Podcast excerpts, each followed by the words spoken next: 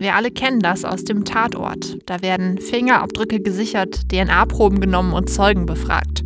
So überführt man Straftäter. Aber was, wenn alle Ermittlungen zu nichts führen? So geschehen ist das vor gar nicht allzu langer Zeit hier bei uns in Norddeutschland. Damals brachte der sogenannte Maskenmann drei Jungen um und missbrauchte Dutzende. Und die Polizei tappte bei den Ermittlungen 20 Jahre lang im Dunkeln. Im Podcast klären wir heute die Frage, wie sich Verbrechen auch Jahre nach der eigentlichen Tat noch aufklären lassen. Nachschlag, der Recherche-Podcast Ihrer regionalen Tageszeitung.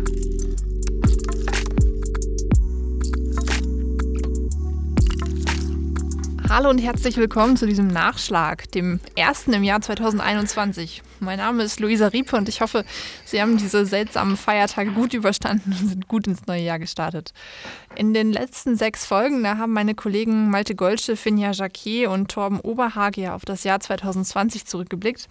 Aber ich stelle Ihnen jetzt hier wieder ganz normal ein Thema aus unserem Wochenendprogramm näher vor. Und dazu habe ich mir meinen Kollegen Max Mattis eingeladen. Hallo Max. Hi Luisa, grüß dich. Magst du dich äh, unseren Hörern einmal näher vorstellen? Wer bist du und was machst du bei uns in der Redaktion normalerweise? Ja, ich bin ähm, Mitglied in der Hamburger Zentralredaktion der Neuen Osnabrücker Zeitung und arbeite da in dem Team Aktuelles News, heißt das. Also ich fahre sehr viele ähm, ja, Schichten äh, am Nachrichtenticker, bin aber auch äh, hin und wieder als Reporter äh, gefragt. Also ja, kann auch, also wo ich dann eigene Themen äh, sozusagen bearbeite und ähm, ja. Und hast auch ein bisschen Podcast-Erfahrung, weiß ich. Ja, ich habe auch schon mal einen Podcast selber äh, auf die Beine gestellt sozusagen. Ähm, mhm. Das weiß ich nicht, ob jetzt jeder auch SAZ.de kennt von unseren Hörern. Ähm, genau, aber da haben wir auch. Einige sind bestimmt dabei. Ja, wahrscheinlich, hoffentlich. Ähm, genau, da hatten wir schon mal ein Podcast, wo wir immer unsere Reporter befragt haben zu ihren Recherchen. Also eigentlich ganz ähnlich, so wie ich das jetzt äh, gleich mit dir vorhab. Von daher kennst du dich bestens aus. Ja, heute mal in der anderen Rolle. Ähm, Freue mich schon drauf. Sehr gut. Ähm, du hast uns ein Thema mitgebracht, äh, was du, wie du gesagt hast, in einer deiner Reporterschichten mal angegangen bist. Und zwar hast du dich für unser Wochenendmagazin mit einem echten Phantom beschäftigt, nämlich dem Maskenmann. Kannst du mal kurz allen, die diesen Fall nicht mehr ganz so präsent haben, erklären, worum es dabei ging? Wer war der Maskenmann? Ja, ich versuche das mal ähm, kurz äh, zusammenzufassen, wobei es da, äh, worum es dabei ging. Das ist nicht ganz so einfach, weil ähm, ja, die Suche nach dem Maskenmann ziemlich lange gedauert hat. Also über ein ganzes mhm. Jahrzehnt lang äh, ging das, die Ermittlung, bis er schließlich gefasst werden konnte. Und ja, der Maskenmann hieß so, weil er in schwarzer Ledermontur äh, seine Verbrechen beging. Und man kann wohl sagen, dass er einer der schlimmsten Kinderschänder war, die es bisher so in Deutschland gegeben hat. Der Maskenmann hat äh, drei Jungen getötet und mehr als 40 weitere Missbrauchstaten begangen.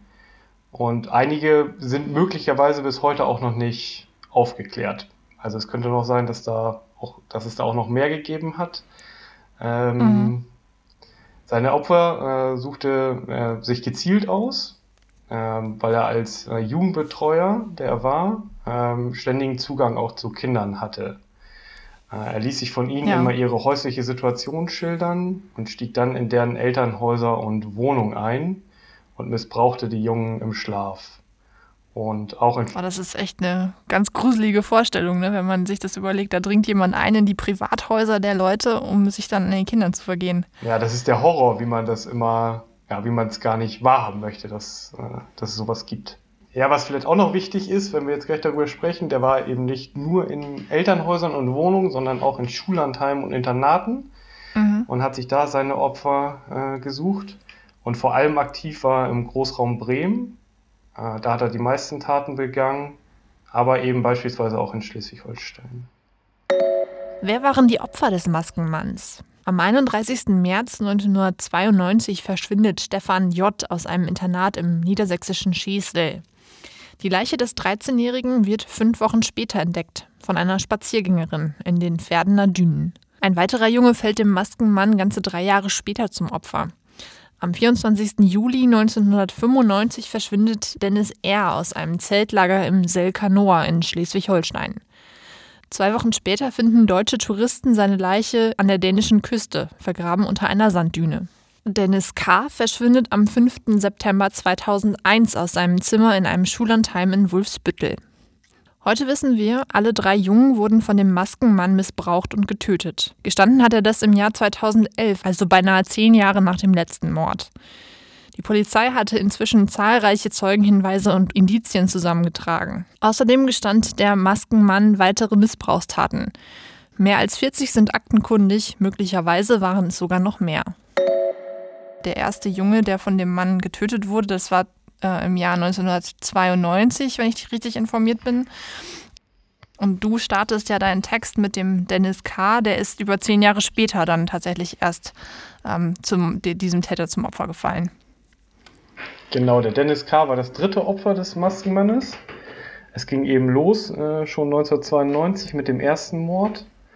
Ähm, und es folgte noch ein, ja, auch noch ein zweiterer, äh, ein zweiter Mord. Mhm. Der Junge, der als zweites ermordet wurde, hieß auch Dennis. Ähm, das macht es immer nicht so ganz leicht, bei diesem Fall da den Überblick auch zu behalten.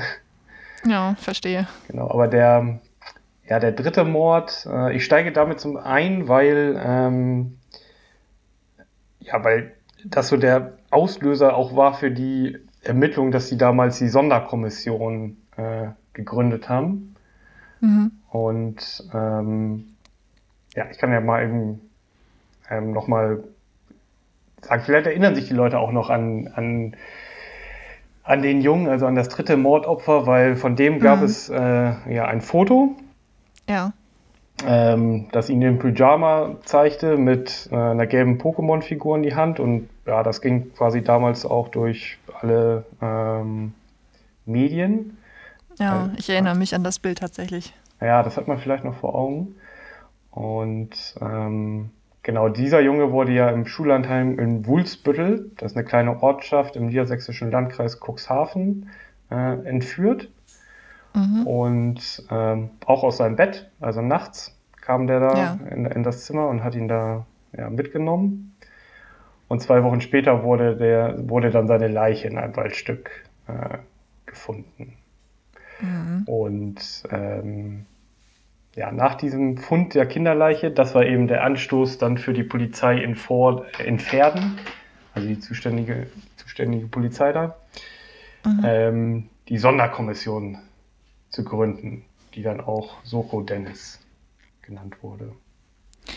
Wenn ich deinen Text richtig verstanden habe, hatte die Polizei ja da schon dann den Verdacht, dass ähm, Dennis wahrscheinlich nicht das einzige Opfer dieses Täters war. Ähm, was gab es denn da für Muster? Was gab es für verbindende Elemente, dass die Polizei da das Gefühl hatte, einem Serientäter auf der Spur zu sein?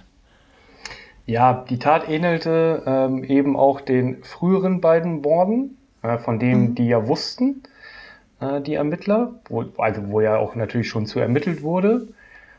Und ähm, ja, man kann eigentlich, ähm, also die wussten, schon nach dem ersten, nach dem Fund, äh, nach dem Fund der ersten Kinderleiche im Jahr 1992 in Schesel.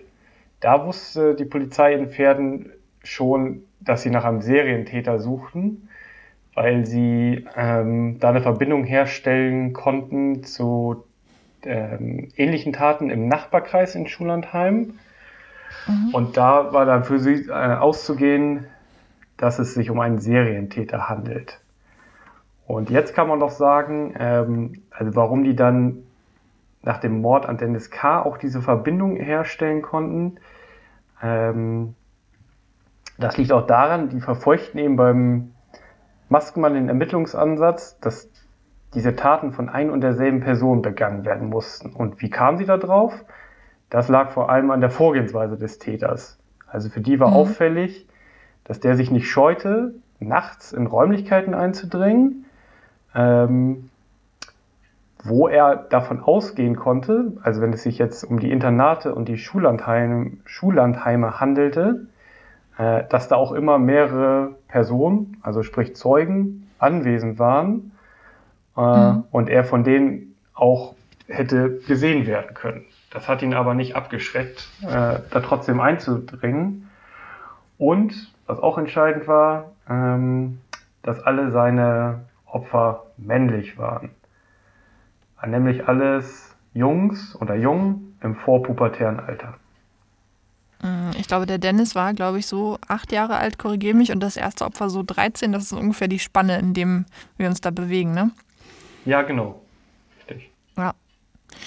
Ähm, du sagtest es vorhin schon, als diese Tat, als, als Dennis K. gestorben ist, da hat noch niemand davon gesprochen, dass es, äh, dass das vielleicht der Maskenmann gewesen sein könnte. Das ist ja sozusagen so eine Art Spitzname, zu dem dieser mysteriöse Täter dann irgendwann erst gekommen ist. Wie, wie kam es denn dazu? Also lange Zeit ähm, gab es kein Bild von dem Täter. Ähm, mhm. Die erste Phantomzeichnung, ähm, ja, die man bekommen hat, ähm, das war erst im Jahr 2002, also einige, Monate, einige Monate nach dem Verbrechen an Dennis K. Und mhm. ähm, das lief so ab, dass die, äh, das Team der Soko Dennis damals von einem weiteren Missbrauchsfall in demselben Schullandheim, wo auch Dennis K. entführt wurde, erfahren hatte. Das lag allerdings schon drei Jahre auch zurück. Mhm. Und ja, das war für die, äh, das war für die Ermittler von besonderer Bedeutung, weil ähm, das Opfer, das auch damals, das auch damals von dem Täter äh, dann fotografiert wurde. Also erstmal hatte der, hatte der Junge überlebt, äh, was ja schon mal das, sehr, das Positive, wenn man so sagen kann, daran war. Ja. Ähm, und ähm, dieser Junge, der, also der fotografiert wurde, konnte jetzt ähm, den Ermittlern eine Phantomzeichnung des äh, Täters liefern. Und von da an wussten sie, dass sie nach einem Mann in schwarzer Ledermontur suchen. Und auch mit schwarzer Maske, nicht wahr? Das ist ja dann das Merkmal, woher er diesen Namen, diesen Spitznamen der Maskenmann bekommen hat. Genau, also er hatte, ja, er hatte eine schwarze Lederjacke an, ähm, eine schwarze Lederhose oder Ledermontur eben und genau, was ähm, das markanteste eigentlich dabei, die schwarze Maske im Gesicht. Ja. Mhm. Ja, jetzt äh, haben wir schon gesagt, dieser Mann hat, das wissen wir heute, drei Kinder auf dem Gewissen und wahrscheinlich mehr als 40 äh, Missbrauchstaten begangen. Ähm, man fragt sich ja, wie kann das sein, dass das so lange, äh, dass der Täter so lange unerkannt bleiben konnte? Ähm, was meinst du? Du hattest auch eine Rolle gespielt, dass die Opfer eben auch Kinder waren, denen man vielleicht nicht so geglaubt hat? Oder was würdest du sagen, war so der Hauptgrund? Ja, ich muss sagen, dass man bei der Frage wahrscheinlich jetzt nur so äh, spekulieren kann von außen, ähm, warum die das, also warum die Hinweise, die es dann auch von den Kindern gab und teilweise nicht richtig ernst äh, genommen wurden oder ob das auch wirklich tatsächlich so war. So ist es, wurde es auf jeden Fall berichtet. Ähm, dass sich da schon viele, eben, dass sich da schon viele Kinder gemeldet hatten und äh, davon berichtet. Vielleicht dachte man, ja, irgendwie an einen Spuk oder dass die Kinder halluzinieren oder fantasieren, irgendwas. Ähm, ja, und auf jeden Fall hat man sich richtig ernst genommen. Jetzt könnte man denken, dass man, wenn man das früher, äh, früher halt ernst genommen hätte, man ja eventuell auch schon eine erste Phantomzeichnung früher gehabt hätte und damit auch ein genaueres Aussehen vielleicht des Täters oder Beschreibung des Täters. Mhm. Aber man muss eben sagen, dass die Polizei, Polizei da seit dem ersten Mord ziemlich lange im Dunkeln tappte und das nicht passiert. Ja, kannst du das mal skizzieren? Was konkret hat denn die Polizei versucht, um den Täter dann tatsächlich zu finden und warum ist es erfolglos geblieben? Genau, es gab sehr, sehr viele Hinweise auf jeden Fall, also Tausende, die mhm. äh, ja, auf die, die Ermittler denen die Ermittler, nach, denen die Ermittler nachgegangen sind. Leider meistens ohne Erfolg, also leider ohne Erfolg. Und ähm, zu den Ermittlungen gehörte beispielsweise auch ein Massen-DNA-Test äh, bei Sexualstraftätern. ähm, auf die die Beschreibung des Maskenmannes passte. Aber auch da ähm, ja, gab es keinen Treffer und sogar der Täter wurde schon einmal von den Ermittlern vernommen, weil er auch ähm, ja, in der Akte schon als, als vorbestrafter Sexualstraftäter stand, konnte sich da aber in der Vernehmung wohl gut herauswinden, hat er wohl auch gelogen. Mhm. Ähm, zentral bei den Ermittlungen war zum Beispiel auch die Suche nach diesem Foto, über das wir eben schon gesprochen hatte, ha haben, das der Täter mal von dem Jungen in dem Schullandheim gemacht hat. Also von dem Jungen, der dann die Phantomzeichnung mach, äh, machen konnte. Ja. Und nach diesem Foto wurde eigentlich die ganze Zeit immer auf unzähligen Datenträgern, die in Zusammenhang mit Kindesmissbrauch äh, sichergestellt wurden, äh, gesucht. Ja. Aber es, aber es wurde nicht gefunden. Weil ja natürlich die Vermutung war, derjenige, der das Foto hat, der könnte der Täter sein oder zumindest in Kontakt mit demjenigen stehen. Ne? Genau.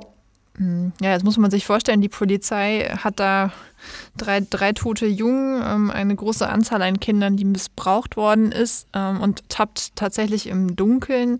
Ähm, irgendwann habe ich gelesen, in deinem äh, Artikel wurde dann auch ein Profiler hinzugezogen, um sozusagen ähm, ja so ein bisschen mehr ähm, zu erfahren über den ähm, möglichen Täter. Kannst du mal beschreiben, was, was macht so ein Profiler und, und wie ist er vorgegangen in diesem Fall?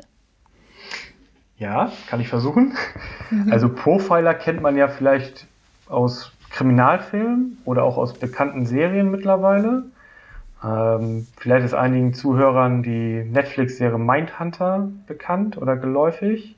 Mhm. Die handelt zum Beispiel von zwei FBI-Agenten, die eben diese Methode ähm, in den 1970er Jahren angewendet haben und damit auch in den USA zum ersten Mal Erfolge erzielen konnten. Also sie konnten damit ähm, Mordfälle aufklären. Und worum geht es beim Profiling? Da muss man vielleicht noch einmal dazu sagen, so hatte mir Herr Petermann das auch ähm, geschildert. Axel Petermann ist Kriminalist und hat einige Bücher über seine Arbeit geschrieben. Außerdem ist er aus dem Fernsehen bekannt mit seinem vollen graublonden Haar und dem dicken Schnäuzer. Ursprünglich hat Petermann eine ganz normale Ausbildung bei der Polizei in Bremen gemacht. Ab 1999 baute er dort die Dienststelle Operative Fallanalyse auf und bediente sich dabei der Methoden des FBI. Petermann vertritt den Ansatz, dass der Schlüssel zur Klärung eines Tötungsdelikts in der Interpretation der Spuren am Tatort, der Rekonstruktion des Tatgeschehens sowie der Analyse der Opferpersönlichkeit zu finden ist. So beschreibt er es selbst auf seiner Website. Weiter heißt es da, die Auswahl des Opfers und die Tatortspuren beruhen auf den Entscheidungen des Täters. Daher lasse sich daraus auch das Motiv der Tat ableiten und Rückschlüsse auf das Täterprofil ziehen. Petermann ist inzwischen pensioniert und konzentriert sich voll auf seine zweite Karriere als Buchautor, auf TV-Auftritte und auf seine Beratertätigkeiten, unter anderem für den Bremer Tatort. Ähm, dass meistens angenommen wird, dass es beim Profiling darum geht, ein psychologisches Täterprofil zu erstellen. Diese Beschreibung ja, ist, allerdings, ist allerdings nicht ganz zutreffend, sondern, so wie es auch Herr Petermann äh, mir beschrieben hat, geht es vor allem darum, dass man versucht, Gemeinsamkeiten im Mod Modus operandi eines Täters, also in der Art und Weise, wie er plant und vorgeht, ähm, ja, sein Verbrechen zu begehen und auch seine Flucht dann zu schaffen, ähm, zu finden. Und ähm, dabei schaut man eben, schaut man darauf, äh, was ist einem Täter wichtig gewesen, also zum Beispiel, mhm. Oder wodurch könnte er sich auch personifiziert haben?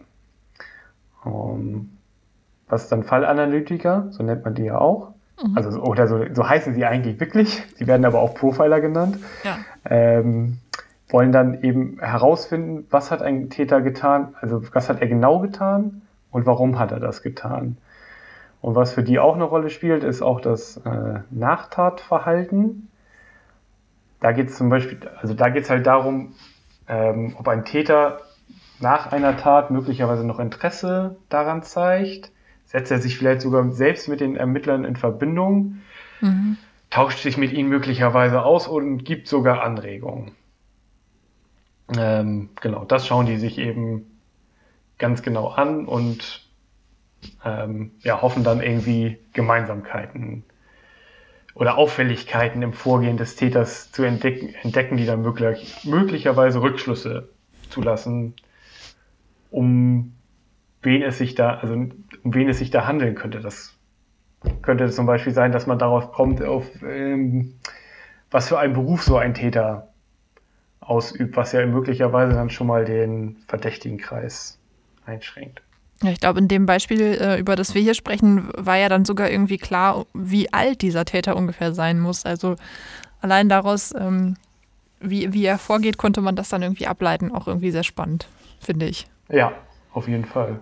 Du hast jetzt ein paar Mal den Namen äh, Petermann äh, benutzt. Man muss vielleicht noch mal erklären, ähm, in den Ermittlungen, ähm, an den Ermittlungen beteiligt war damals ein Alexander Horn. Den hast du ja für deine Recherche nicht sprechen können, aber eben den Herrn Petermann. Erklär doch nochmal den Zusammenhang. Achso, ja. Ja, ich hatte auch den Alexander Horn äh, versucht anzufragen über die ähm, Polizei in Pferden und auch über das Kommissariat oder das Polizeipräsidium in München, wo der Alexander Horn auch heute noch äh, tätig ist aber ja, leider ohne Erfolg. Mhm. Ähm, bei der Polizei in Pferden, die sprechen wohl auch nur noch über diesen Fall, wenn es da, sollte es da nochmal eine neue Entwicklung geben. Und ähm, ja, Herr Petermann, also Axel Petermann, ist auch ein sehr bekannter äh, Fallanalytiker und äh, in Deutschland. Mhm. Und der war, ähm, der war auch ähm, zu der Zeit ähm, als nach dem Maskenmann gesucht wurde, selbst äh, in Bremen im Kommissariat und hatte so, der war jetzt nicht direkt an den Ermittlungen beteiligt, aber er hat da immer viel von mitbekommen, weil er sich auch mit den Kollegen ausgetauscht hat. Mhm. Und er hat auch teilweise sogar mit äh, Zeugen von damals gesprochen. Verstehe. Mit ihm hast du ja auch so ein bisschen diskutiert, was macht eigentlich die Polizei, wenn sie jetzt wie in diesem Fall so ein bisschen in der Sackgasse steht und äh, trotz aufwendiger Ermittlungen nicht vorankommt. Ähm, dieser Herr Petermann hat dir gesagt, es könnte sogar eine Ermittlungstaktik sein, den Zufall zu provozieren. Das ist jetzt ein Zitat. Ähm, was meint er denn damit? Ja, da geht es darum, ähm, dass Ermittler versuchen, also auch wenn jetzt ähm, ja, wenn die Ermittlungen schon arg ins Stocken geraten sind oder einfach nicht mehr weiter vorangehen, ähm, dass versucht wird, trotzdem immer wieder auf eine Tat aufmerksam zu machen. Und das geschieht dann zum Beispiel über das Öffentlichmachen in der, bei Aktenzeichen XY. Mhm. Ähm, und ja, über, so, über dieses Vorgehen erhoffen die sich dann eben, dass sich möglicherweise doch noch Zeugen melden die dann etwas zur Aufklärung eines Falles beitragen können. Vielleicht sogar, weil sie sich an das einfachste Detail plötzlich wieder erinnern, äh, was irgendwie in Vergessenheit geraten war. Und ja, das dann vielleicht sogar das entscheidende Detail sein kann. Wenn ich das richtig verstanden habe, sagt der Herr Petermann ja sogar, dass es sogar von Vorteil sein kann, wenn zwischen der Tat und der Befragung von möglichen Zeugen ein bisschen Zeit vergeht, ne? weil sich dann vielleicht auch Beziehungen geändert haben. Vielleicht ist jemand verstorben und man kann dann plötzlich doch irgendwie freier reden. Genau, du hast es jetzt schon richtig angesprochen äh, mit den Beziehungen. Also es können sich halt, wenn ein bisschen Zeit vergeht, natürlich immer Beziehungskonstellationen verändern. Ähm, vielleicht auch auffällig verändern und sich eben daraus äh, neue Anhaltspunkte ergeben. Manchmal ist es auch so, dass äh, Mittäter ähm, plötzlich dann doch ihr Schweigen brechen, weil sie ähm, ja, damit nicht, vielleicht nicht mehr klarkommen, dass sie ähm, da etwas Schlimmes gemacht haben und jetzt dann doch äh, sich stellen wollen sozusagen. Oder eben dann großes Interesse daran haben, dass die Tat aufgeklärt wird. Und ähm, ja, das sind dann so die Sachen, ähm, wo der ähm, Faktor Zeit dann wahrscheinlich eine Rolle spielt. Mhm. Tatsächlich, natürlich kann man da auch nur spekulieren, aber vermutlich hat auch das ja eine Rolle gespielt bei der Aufklärung ähm, des, äh, dessen, wer der Maskenmann war, ne? Ja, da ging es jetzt, ähm, das ist tatsächlich so. Ähm, weil das eben, also beim Maskenmann dann am Ende so war, dass die Ermittler im Jahr 2011 ähm, einen neuen Hinweis bekommen haben von einem Zeugen, der sich plötzlich wieder an ein Detail erinnert hat. Und dieses Detail war, dass er den Dennis K., Punkt, über den wir jetzt ja schon äh, gesprochen haben, mhm. am Abend seiner Erführung im, äh, in einem Auto gesehen hat. Und zudem hatten jetzt auch die Ermittler dann auch durch die Mitarbeit des äh, Fallanalytikers äh, ja, weitere Eigenschaften oder Erkenntnisse über die Eigenschaften des Täters gesammelt. Und damit sind sie dann im Februar 2011 nochmal an die Öffentlichkeit gegangen. Das war eine Pressekonferenz, die auch bundesweit im Fernsehen übertragen wurde. Mhm. Und ja, an diesem Tag, an diesem Abend meldete sich dann plötzlich bei den Ermittlern ein frühes Opfer. Und ähm, ja, dieser Mann erinnerte sich an einen Jugendbetreuer, äh, der ihm damals äh, schon verdächtige Fragen gestellt hatte. Mhm. Und ähm, ja, was dann besonders wichtig war, dass der Zeuge oder das frühere Opfer sogar noch den Vornamen äh, des Jugendbetreuers äh, kannte. Und ähm, ja, wie sich dann später herausstellte, handelte es sich dabei tatsächlich um den Maskenmann um Martin N., einen Jugendbetreuer, wie du es schon gesagt hast, der diesem Jungen damals äh, so Fragen gestellt hat wie, äh, wie sieht es denn bei dir zu Hause aus und wo ist dein Zimmer und kannst du das nicht auch nochmal aufzeichnen? Also im Nachhinein durchaus verdächtig, aber vielleicht in dem Moment für, für so ein Kind einfach zu vergessen, ne? Ja, wahrscheinlich war das so, ähm, weil der hatte bestimmt Vertrauen zu ihm und ähm, ja, hat sich, wahrscheinlich hat er sich da als Kind nichts weiteres bei gedacht, dass er ihm was malen sollte. Ja, verstehe. Hat, bestimmt auch, hat wahrscheinlich auch nicht mit seinen Eltern drüber gesprochen. Ich wollte nochmal ähm, auf Aktenzeichen XY eingehen. Das hast du ja gerade auch schon genannt und das hat ja auch in diesem Fall äh, eine Rolle gespielt. Ähm, wie, was meinst du, was ist deine Einschätzung? Gehen Ermittler da eigentlich gerne hin oder ist das sozusagen die allerletzte Möglichkeit, wenn alles andere nicht funktioniert hat? Es ist bestimmt die allerletzte Möglichkeit, wenn die äh, diesen Schritt wählen, äh, da an die Öffentlichkeit zu gehen. Und ich finde, man merkt das manchmal, wenn man die Ermittler da so sieht, die da vielleicht auch nicht so ganz medienaffin äh, manchmal sind und ähm, ja, dann jetzt vielleicht das erste Mal dann auch vor der Kamera stehen und ähm, ja, ihren Fall äh, schildern, dass sie vielleicht auch ein bisschen aufgeregt sind und äh, jetzt guckt ganz Deutschland zu. Ähm, aber dass sie bestimmt auch äh, ja, dann doch eine große Hoffnung da reinsetzen, ähm, dass es dann eben noch einen entscheidenden Hinweis ähm, gibt und wie sich ja jetzt auch, wie sich ja bei Aktenzeichen XY auch schon oft gezeigt hat, dann auch mit Erfolg. Ja, das ist dann eben dieser provozierte Zufall, wie wir vorhin gelernt haben, anscheinend, ne? Ja, das scheint dann doch zu funktionieren erst so ein bisschen die Frage, ne? ist es dann der Zufall oder ist es letztendlich doch Erfolg der Ermittlungsarbeit? Kann man sich da festlegen? Ich weiß es gar nicht. Ja, wahrscheinlich ist es beides. Also, wenn man jetzt zum Beispiel mit Herrn Petermann spricht, würde der äh, sagen, dass es ein Erfolg der Ermittlungsarbeit ist, ähm, weil, wie wir es ja auch schon äh, jetzt, wie du ihn ja auch schon zitiert hattest, man das eben provozieren kann. Also man kann das herausfordern. Man kann alles dafür tun, dass ähm, ein Fall immer wieder neu präsent ist und ähm, ja, dann ist es am Ende nicht der, vielleicht nicht die, ähm, ist es nicht der Ermittler, der das, das entscheidende Indiz äh, findet, sondern das Indiz kommt äh, zu ihm, aber ja, so läuft wahrscheinlich auch Ermittlungsarbeit dann am Ende. Absolut. Ja, am Ende ist der Maskenmann, wir haben es jetzt schon gesagt, ähm, gefasst worden. Ähm, Martin N., ein Jugendbetreuer. Und er ist dann auch ähm, zu einer lebenslänglichen Freiheitsstrafe verurteilt worden mit anschließender Sicherungsverwahrung. Das heißt, er wird vermutlich in seinem Leben ähm, keinem Kind mehr was antun können. ja, hoffentlich kommt er nie wieder raus. Das kann man in dem Fall, glaube ich, wirklich sagen. Max, ich würde ja. sagen, vielen Dank, dass du äh, diesen Fall nochmal aufgearbeitet hast und vor allem, dass du uns nochmal im Podcast von ihm erzählt hast. Ja, sehr gerne. Das hat mir Spaß gemacht.